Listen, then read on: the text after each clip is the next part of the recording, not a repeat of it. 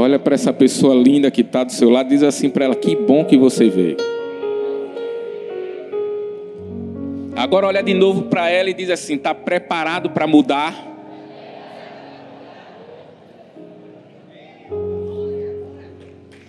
O tema dessa mensagem de hoje, com certeza todos nós sairemos daqui diferentes. Hoje eu quero compartilhar com você uma palavra cujo tema é mude o seu mundo. A verdade é que quando nós olhamos para essa palavra mudança, todos nós passamos por mudanças, é ou não é? E são necessárias, gente.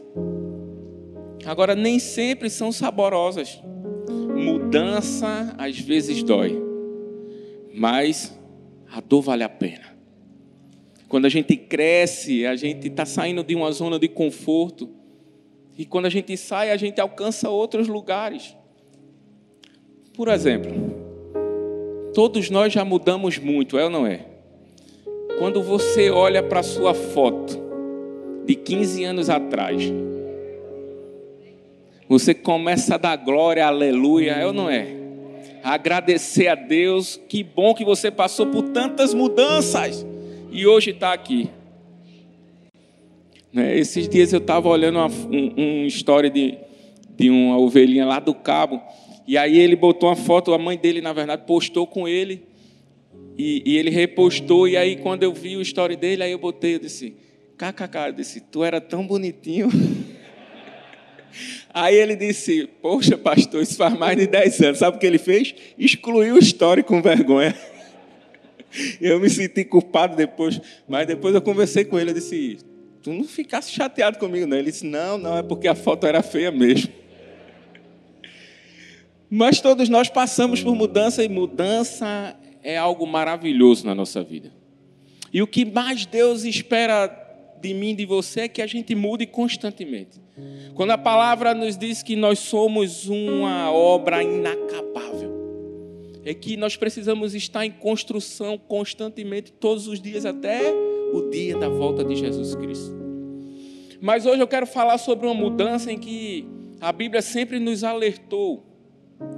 Romanos 12 diz que nós não devemos nos conformar com os padrões desse mundo e sim sermos renovados pela nossa mente, para que só assim a gente desfrute da boa, perfeita e agradável vontade de Deus. Sabe, quando Paulo está fazendo essa advertência, ele está justamente dizendo para um povo cristão, um povo que queria seguir a Jesus, mas que talvez estivesse enfrentando, sabe, alguma iniquidade forte naquele século, naquela era. E, e não muda nada para o que a gente vive hoje, gente. Só mudou o século. Mas os cuidados, a atenção, o zelo, a advertência é a mesma. Infelizmente, a gente tem que tocar nesse ponto. Porque se tem uma coisa que a gente é transformado é por Deus. Através da sua palavra. Sabe, Todas as outras transformações, elas só são externas, mas só a palavra de Deus transforma internamente cada um de nós. E nós precisamos disso. Mas quando nós olhamos para esse versículo que Paulo nos adverte, a gente deve olhar e entender que existe uma maneira para todos nós agirmos. E que maneira é essa, pastor? É que a gente não deve ceder aos padrões deste mundo, deste século, desta geração. E olha que, se Paulo advertiu isso lá atrás, imagina hoje como está esses padrões. Nós sabemos que está cada dia mais difícil o mundo lá fora. E a própria Bíblia nos diz que a gente deve ter cuidado porque o mundo jaz o maligno. Sabe, mas a única forma de a gente viver vencendo e não cedendo esses padrões é que se a, é, se a gente se colocar nos padrões de Deus, conforme a Sua palavra. E aí a gente precisa olhar atentamente, porque No versículo anterior, Paulo diz assim: Em vista das misericórdias divinas, os crentes devem entregar seus corpos a Deus por sacrifício vivo, santo e agradável, que é o seu culto racional. Sabe, é esse que deve ser o nosso alvo. Mas infelizmente as pessoas querem encarar o evangelho de uma forma diferente. Um tempo atrás eu estava com meu filho em casa e ele fez, pai, vamos assistir aqui comigo. E eu deitei no sofá com ele, a gente ficou assistindo. Não sei bem se é uma série ou é um filme. Na minha época era um filme. Karate Kids. E aí chegou uma cena em que o menino estava lá querendo aprender o karatê e o professor dando uma dura nele porque o menino indisciplinado e o tempo todo o menino queria lutar e o professor disse: "Pega o casaco". Vocês conhecem, né? Joga o casaco. Veste o casaco. Foi ou não foi? Aí no outro dia o menino volta para a aula de karatê de novo e o mestre pega o casaco. Veste o casaco, tira o casaco, joga o casaco, bota o casaco. E o menino passou um tempo fazendo aquilo sem entender, irritado por dentro, porque ele queria aprender karatê, até que um dia ele é surpreendido pelo mestre, e o mestre quando vai atacar, o menino reage justamente com as habilidades que adquiriu no troca o casaco, bota o casaco, joga o casaco. E aí o homem, o mestre chegou para ele naquele momento em que o menino estava surpreso e disse assim para ele: Karatê está em tudo. E naquela hora, quando eu vi aquela cena, eu olhei e disse: O Evangelho está em tudo. Sabe, o nosso problema é só esse. Nós devemos olhar e entender, gente, o Evangelho está em tudo. O Evangelho está nas nossas atitudes, na nossa casa, no nosso casamento, no nosso trabalho, em todos os âmbitos que, da sociedade em que nós estamos envolvidos, o Evangelho tem que estar lá. O Evangelho não é para ser vivido apenas na igreja. Sabe, o que Paulo está aqui nos advertindo é justamente sobre isso. Sabe, essa pergunta que eu quero fazer para você nesse momento é para que você reflita. Sabe o que é que você tem feito com a sua vida? Será que nos lugares que você anda, Deus pode andar com você? Será que nos lugares que você frequenta, Deus pode entrar com você?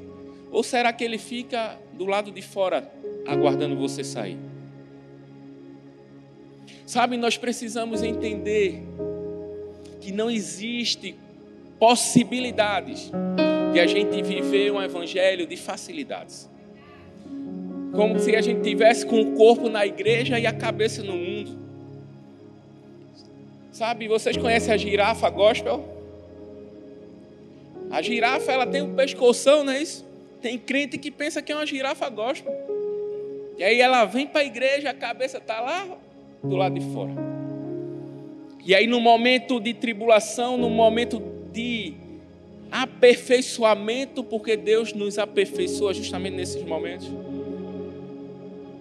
Uma pessoa não tem raiz, não tem a sua fé firmada, porque a única razão na qual nós podemos depositar a nossa fé é na palavra de Deus. Sabe, nós precisamos entender que a Bíblia fala que tudo é lícito, mas nem tudo nos convém. A Bíblia fala que todas as coisas são listas, mas nem todas nos edificam.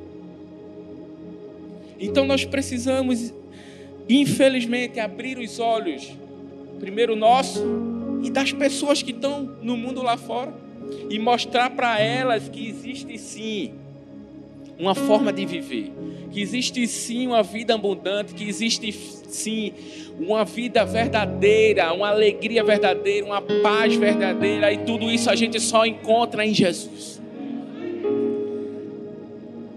Mas para isso, nós precisamos entender que a gente precisa entrar no padrão de Deus. E padrão é só um. A Bíblia mesmo nos ensina que nós não podemos servir a dois senhores. Porque ou a gente vai servir a um ou a outro. Então, olha para essa pessoa que está do seu lado e diz assim para ela: é tempo de escolher.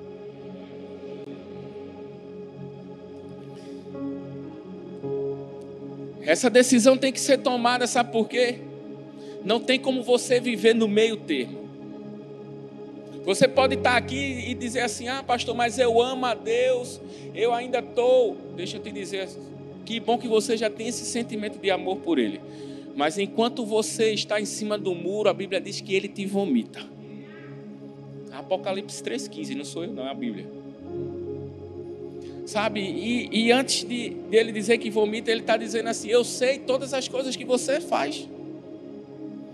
E já que você não é quente nem frio, que você não está de um lado nem do outro, eu vou logo te vomitar e acabou esse assunto. Sabe, Deus é um Deus misericordioso, mas Ele está o tempo todo esperando que nós olhemos para Ele, sabe, e, e, e colocamos somente Ele no centro de tudo da nossa vida. Então hoje eu quero começar essa mensagem falando com você sobre três coisas que, se a gente aplicar na nossa vida, com certeza a gente vai crescer, a gente vai mudar, porque tudo começa no nosso mundo, no mundo individual de cada um. A primeira lição é: seja diferente.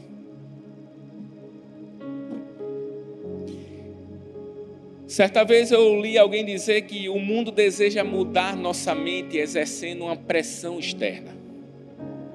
Mas o Espírito Santo transforma nossa mente liberando poder interno. Mas Jesus faz aqui uma advertência para um povo que era referência do que ele estava falando.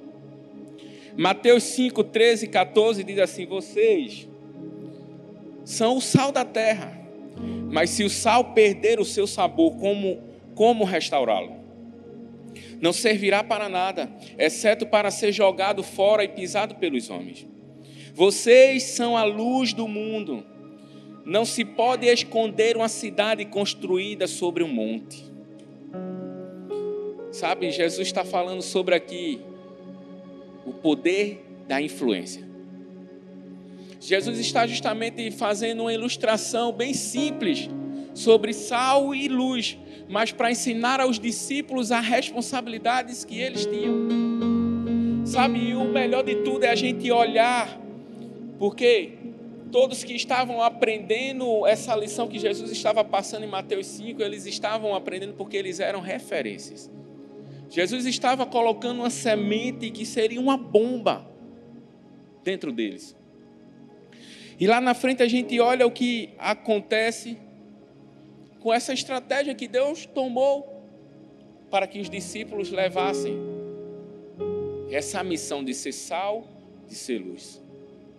Sabe, a Bíblia vai falar em Atos capítulo 9 que Pedro faz uma viagem. E ele está em uma cidade chamada Lida.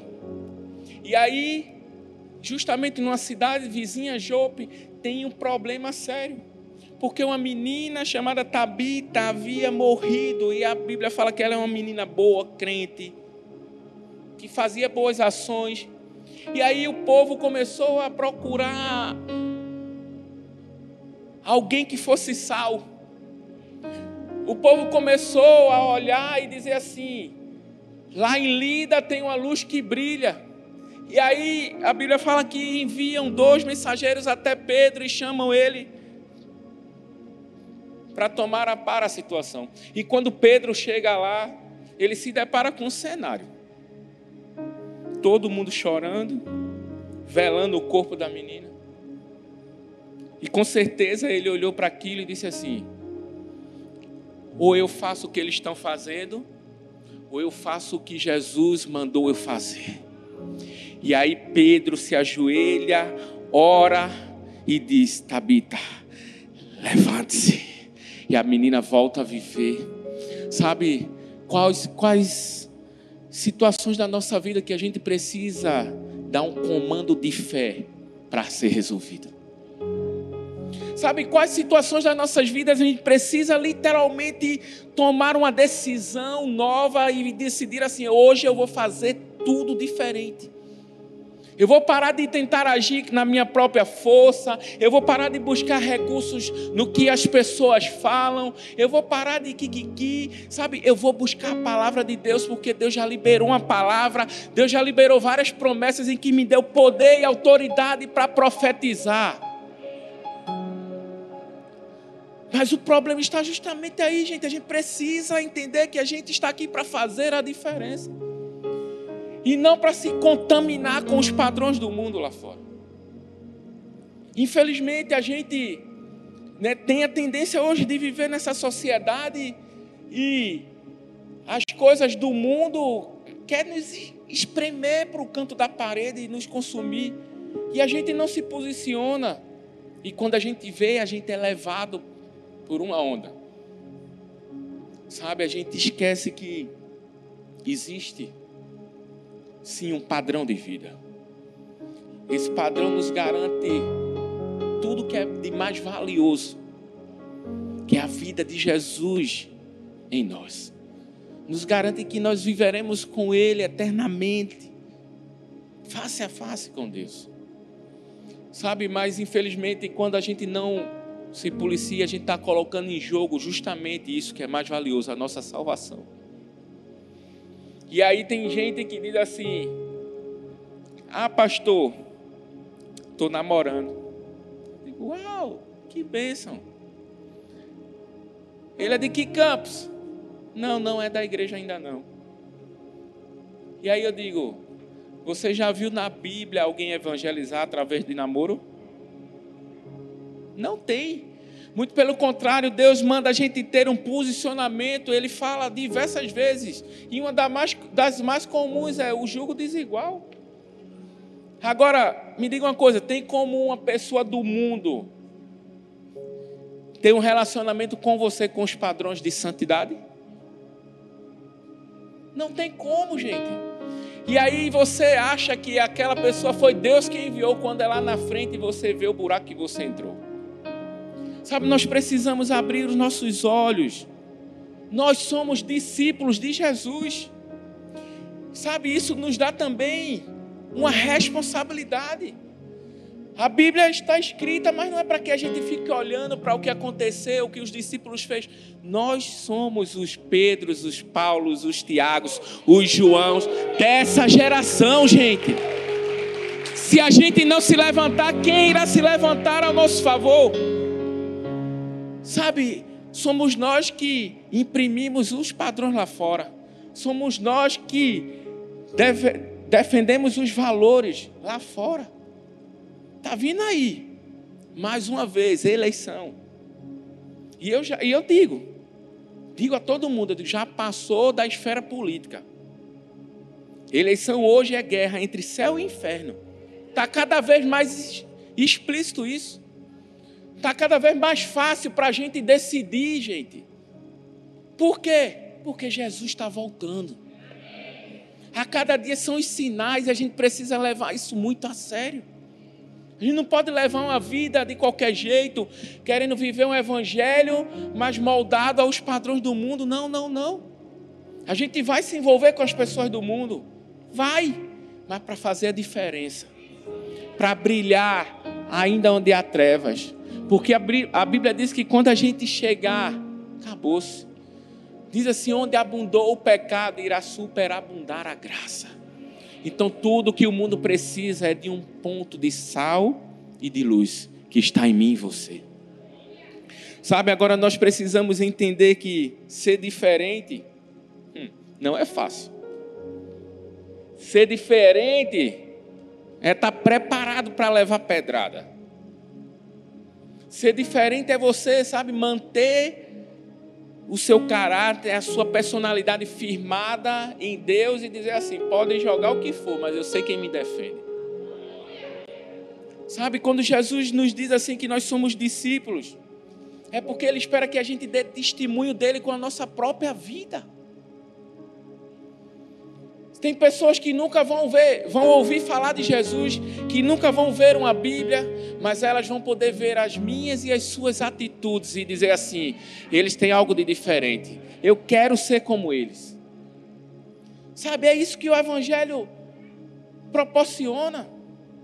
Agora, se você está vivendo em tudo isso e nada acontece, eu desculpe eu te dizer, mas se você está vivendo no Evangelho e não tem transformação, é porque você verdadeiramente não está vivendo o Evangelho.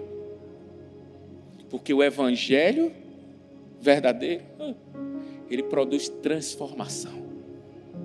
E quanto mais a gente descobre, a gente quer aumentar de nível, é ou não é? Quanto mais a gente sente que Jesus é real, a gente quer se relacionar com Ele, é ou não é? Essa é a forma. Sabe? John Stott disse então. Esta então é a grande vantagem da vida honesta e semelhante a Cristo, e também da contracultura cristã. Produz bênção para nós, salvação para os outros e glória para Deus. Sabe quando nós entendemos que essa é a nossa missão, gente? Quanto mais a gente se relaciona, quanto mais a gente se envolve com Ele, nós somos abençoados. As pessoas veem nossas vidas como referência e vão ser alcançadas, vão ser salvos. Mas de tudo que acontece, somente a Deus deve ser dada toda a honra, toda a glória e todo o louvor. Lembre-se disso. A diferença que Deus colocou em você não é para você, é para outras pessoas serem alcançadas. Pastor Arthur colocou um, vídeo no, no story dele esses dias, justamente falando de um exemplo em uma pregação dele aqui, dizendo: sabe, a gente não deve mudar por causa das pessoas, por causa das críticas, por causa da aprovação ou não porque Jesus não parou. O fato de Jesus não parar foi justamente que eu e você está aqui hoje. Então, se a gente parar, não só somos nós, são vidas que deixarão de ser alcançadas. Sabe, tem gente que espera tanta gente fazer a diferença para tomar uma decisão dentro da sua própria casa, mas deixa eu te dizer, as coisas só acontecem quando você decide dar o primeiro passo. Seja a diferença, faça diferente e depois colha as consequências. É simples. O evangelho é isso, a gente primeiro semeia e depois colhe. Então, se você não está vendo as coisas como você quer hoje, aprenda. Vocês, você pode lançar uma semente para que elas modifiquem amanhã. Segunda lição é: ame a Deus de todo o seu coração. Mateus capítulo 22, 37 e 38 diz assim: Respondeu Jesus: Ame o Senhor, seu Deus, de todo o seu coração, de toda a sua alma e de todo o seu entendimento. Este é o primeiro e maior mandamento. O significado desse texto que nós acabamos de ler é justamente devemos amar, amar a Deus acima de todas as coisas. E amar a Deus sobre todas as coisas, de todo o coração.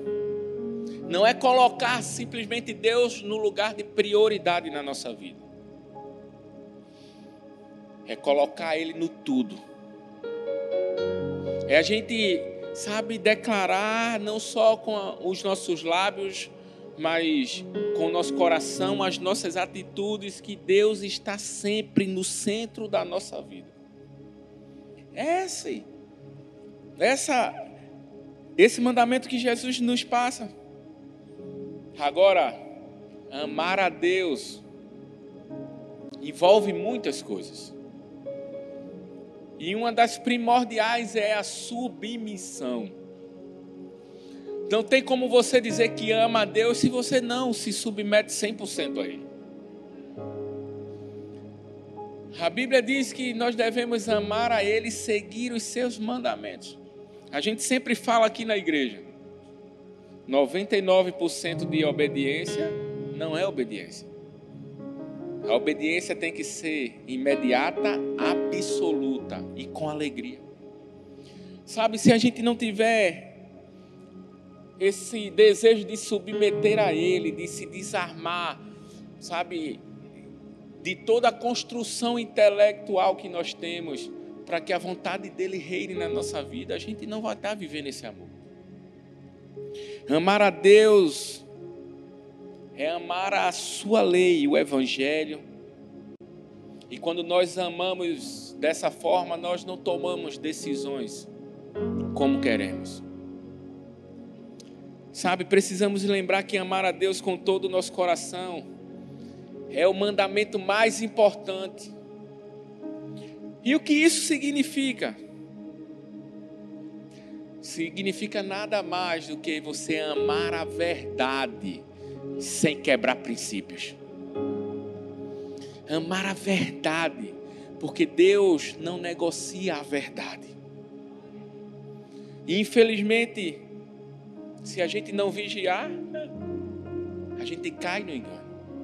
2 Tessalonicenses 2, 9 e 10 diz: Ora, o aparecimento do iníquo é segundo a, efic a eficácia de Satanás, com todo poder e sinais e prodígios da mentira, e com todo engano de injustiça aos que perecem, porque não acolheram o amor da verdade para serem salvos. Está dizendo aqui que existe algo para enganar todos nós. E enganar justamente sobre a verdade. Você já viu uma nota de 70 reais falsa? Ninguém nunca viu, não? Ninguém nunca viu a nota, vou trazer para vocês verem. Mas por que você não viu uma nota de 70 reais falsa? Por quê? Porque não é verdadeira. Então o diabo só vai tentar mentir, copiar aquilo que é verdade. Sabe, se a gente não vigiar, meditando na palavra, a gente vai cair no engano. E o versículo aqui posterior vai dizer que Deus mesmo permite que a gente caia por falta de vigilância nossa. Sabe, infelizmente temos vivido numa época que o amor tem um sentido totalmente diferente desse que a palavra diz. As pessoas acham que, o, acham que o amor é algo sentimental. E aí elas amam as pessoas que elas se dão bem. E aí se sente bem próximo das pessoas e diz assim: Ah, eu amo tanto Fulano. Deixa eu te dizer uma coisa: o amor não é isso, não. O amor é muito mais profundo. O amor é uma decisão. E só decide literalmente viver em amor e em verdade quem sabe o quanto é amado dessa forma. Sabe, nós precisamos, gente, entender que se Jesus deixou bem claro quando disse: Se vocês me amam, obedeçam os meus mandamentos.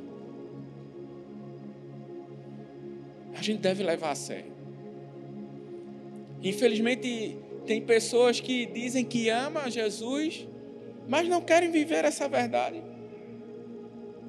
Vive propagando uma ideia falsa de que Deus não se importa com o que a gente faz. Deus não se importa com as nossas atitudes, porque Ele é um Pai tão bom, tão amoroso, misericordioso, que nos aceita de todo jeito. Beleza. Todos nós somos filhos.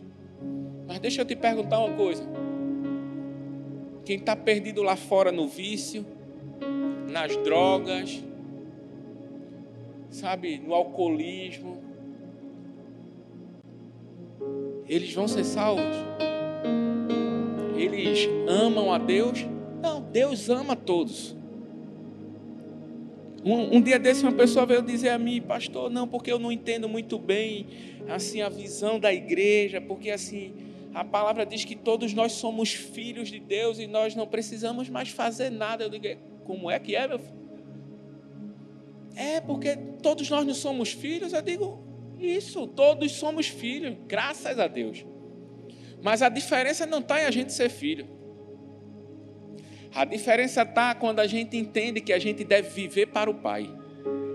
Porque a palavra diz que quem vai para o céu não é quem sabe que é filho, é quem conhece a Jesus. Porque Jesus disse: Ninguém vai ao Pai a não ser por mim. Então, gente, existe uma regra, existe um padrão, ou não? E nós precisamos abrir os nossos olhos. O que é que nós queremos fazer com a nossa vida? A nossa vida terrena é passageira, tudo aqui passa. Quantas gerações já passaram até que hoje a gente tivesse aqui reunido com o mesmo intuito de prestar culto, de adorar a Deus e de compartilhar Sua palavra. Tudo passa, mas a palavra permanece. Sabe, nós somos os responsáveis por construirmos o legado de amanhã. Cada um entendendo que é necessário a gente mudar eu mudo o meu mundo, você muda o seu, cada um muda o seu, e assim Jesus vai se espalhando e a gente vai sendo mais abençoado, a gente vai se edificando e vai fazendo com que o reino dele avance. No primeiro tópico, nós falamos sobre a importância de transformação. E aqui acabamos de ver que tudo que mas importa para Deus é somente que a gente o ame de verdade. E amar a Deus de verdade implica em muitas coisas. Implica em fidelidade, em mudança, em obediência, em lealdade. Você quer provar que ama a Deus? Então, se precisa se tem algo que precisa ser mudado em alguma dessas esferas, decida mudar hoje. Decida sair daqui justamente mudado e moldado por Ele. João 14, 23 diz assim: Respondeu-lhe Jesus: Se alguém me amar, guardará a minha palavra, e o meu Pai o amará, e viveremos a Ele, e faremos nele morada. Mas o texto aqui tem duas chavezinhas. Tem um se e um i. Diz aqui: se alguém me amar, guardará a minha palavra. E aí, cumprindo isso, e o nosso Pai o amará. E viveremos juntos com Ele. Sabe, se tem uma forma de a gente revelar o nosso amor por Jesus, é justamente amando a Sua palavra, é justamente cumprindo os seus mandamentos. 1 João diz que recebemos de Deus tudo que nós pedimos, mas se a gente guardar os seus mandamentos. Ou seja, Deus já liberou tudo que a gente tanto pede, tudo que a gente tanto luta para conquistar. E muitas vezes o que falta é justamente a nossa mudança para que a sua palavra seja, sabe, levada a sério na nossa vida. Isso nos mostra uma ligação muito clara entre o amor e o favor de Deus estão ligados a fazer a sua vontade. Viver o Evangelho, amar a Deus, não é de, de toda forma, de qualquer jeito, não, não. É algo muito mais sério.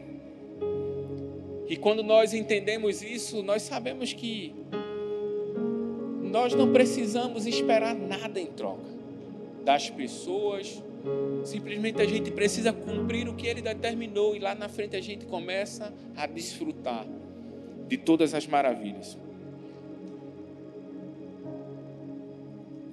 Terceiro e último, se submeta sempre ao domínio do Senhor. Lucas 14, 27 diz: Quem não leva a sua cruz e não me segue não pode ser meu discípulo. O texto a palavra-chave desse texto aqui é justamente a submissão. Porque Deus sempre deu uma importância muito grande para a submissão.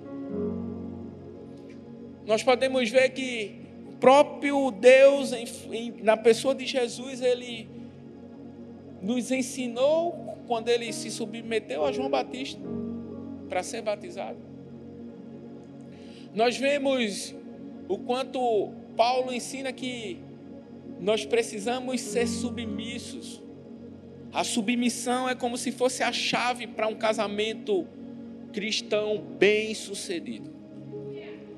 Porque a palavra diz que nós precisamos, porém, que saibamos que Cristo é o cabeça de todo homem.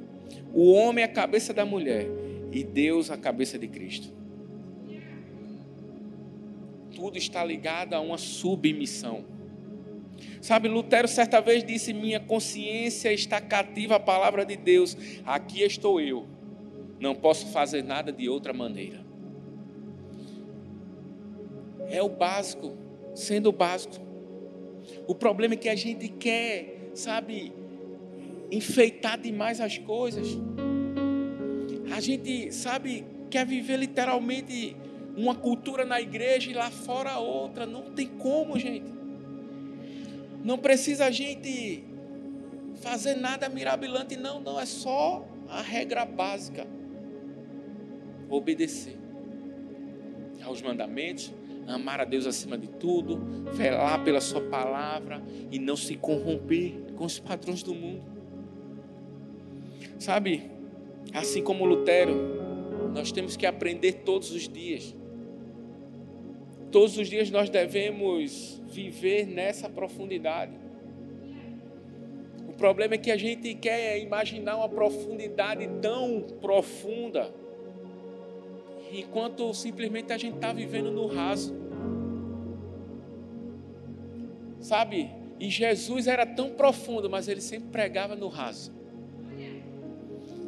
E as pregações de Jesus como eram? Parábolas, coisas simples, e as pessoas se convertiam por quê? Porque era verdade. Nós precisamos entender que nós temos tudo o que precisamos. Absolutamente tudo. Diga assim, tudo.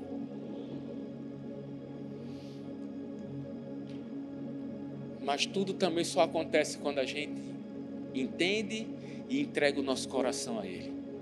E aí sim, deixando ele tomar conta da situação, ele dominar as coisas. E aí tudo flui. Se tinha um homem que entendia muito bem sobre isso, era Moisés. Chegou um momento em que Moisés estava saindo com o povo de Israel, justamente para a terra prometida. E aí, no meio do caminho, o povo começou a desobedecer a fazer coisa errada, a errar, e Deus se aborreceu e disse assim: Eu não vou mais com vocês. E ali o povo parou, armaram suas tendas e Moisés armava a tenda afastada porque ele tinha essa devoção a Deus para que Deus fosse habitar na tenda.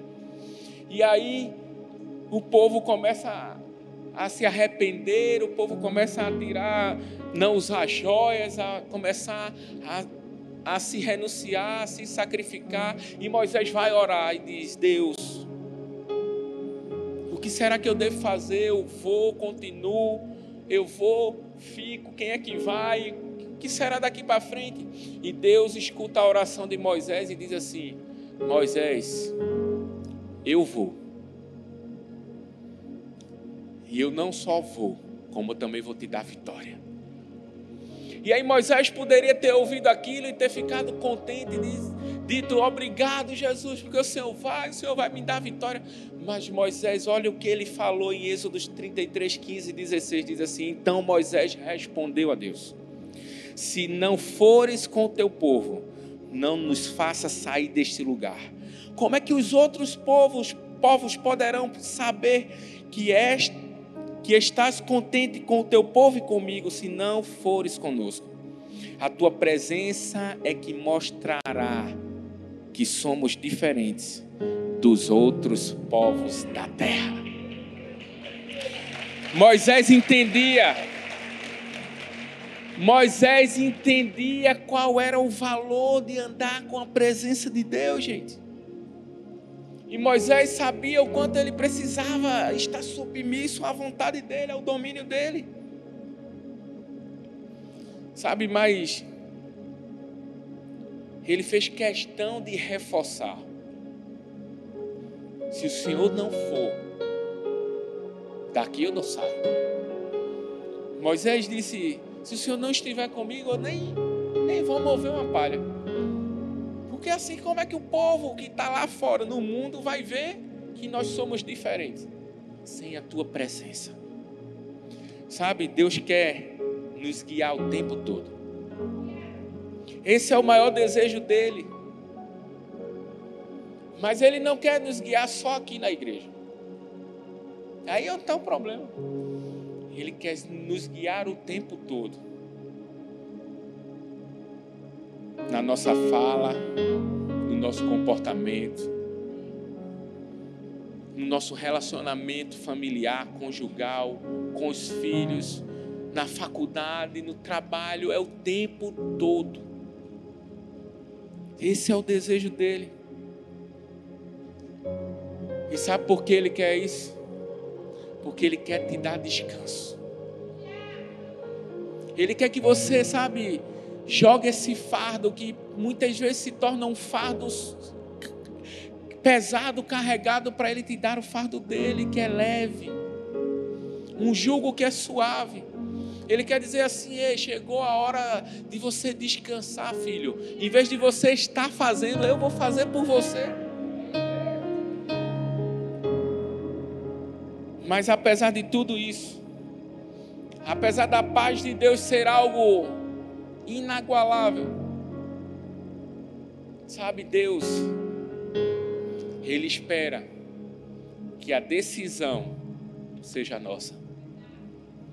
Por mais que Ele tenha esse desejo, tenha todos os planos, mas Ele nunca vai agir impondo a Sua vontade sobre nossas vidas, não. Ele espera que a gente faça. Porque Deus é cuidadoso, é respeitoso. Sabe, se você quiser caminhar lado a lado com Ele, sabe, sem ser algo emocional, sem ser algo por impulso, mas algo que seja genuíno, verdadeiro. Então se prepare porque tudo isso, para acontecer, depende apenas de uma decisão. E essa decisão é você que tem que fazer a escolha. Sabe, hoje eu quero te incentivar a ter uma postura de submissão a Deus. Esquecer, sabe, toda a sua capacidade, tudo que você tentou fazer da sua forma, para deixar com que Ele faça da forma dele. Sabe, pergunte a Ele o que você deve fazer, ouça a voz dele, mas siga a direção que ele te guiar. Só assim você não vai mais tropeçar. Só assim você vai conquistar, sabe, seus sonhos, seus planos e você vai entender que tudo se completa quando você vive com ele. Quando nós fazemos isso, nós somos muito mais abençoados. Agora imagina se os conselhos do próprio Deus são esses. O que é que tem feito a gente trocar de conselhos? A gente ceder para, para conselhos imorais, para conselhos de homens, para conselhos que não estão debaixo de uma direção, de uma palavra, de uma bênção. Eu queria te convidar a ficar de pé nesse lugar.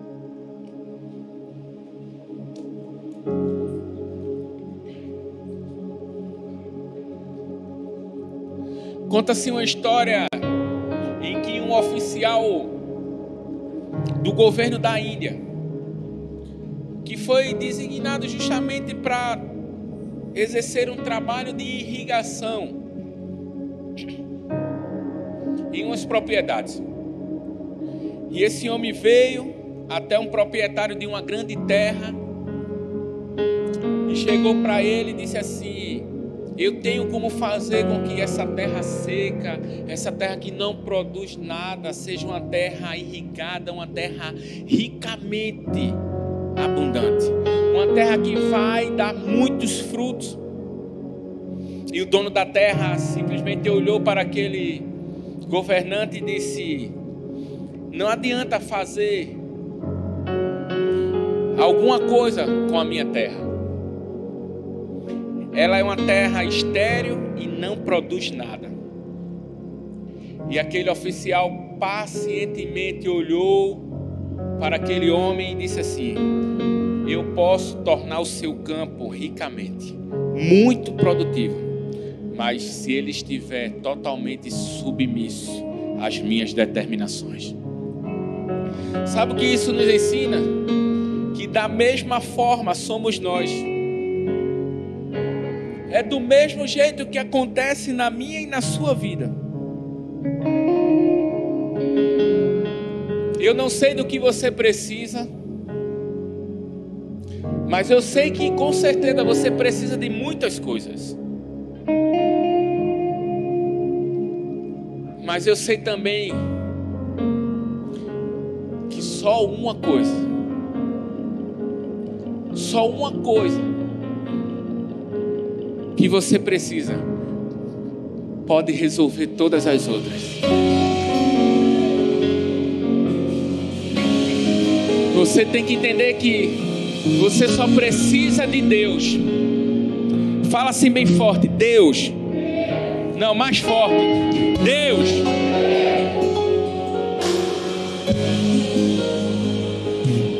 Sabe, quando nós entendemos que nós só precisamos de Deus, tudo na nossa vida acontece, tudo flui, porque é justamente Ele que realiza todas as coisas, todas as maravilhas na nossa vida. Mas se a gente não abrir os nossos olhos e entendermos que nós precisamos de mudança, e toda mudança só acontece justamente quando nós se lançamos para Ele. Sabe, talvez você chegou aqui dizendo assim: Eu já não aguento mais. Talvez você chegou aqui dizendo assim: Eu vou lá para a igreja porque eu vou ver se Deus me dar uma resposta. E glória a Deus que você chegou aqui, porque com certeza Ele te mostrou qual é a resposta. Ele é a própria resposta. Sabe, agora você precisa entender. Você precisa entender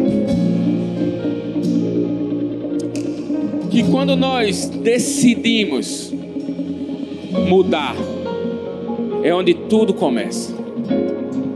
Tem gente que espera, sabe, a mudança, espera em tantas e tantas coisas, mas as coisas verdadeiramente só vão acontecer quando você entender que precisa tomar a decisão certa, precisa mudar de verdade, precisa abrir seu coração, porque ó, o fato de você estar aqui hoje foi justamente Deus dizendo assim: hoje é o dia em que eu vou mudar as coisas na sua vida.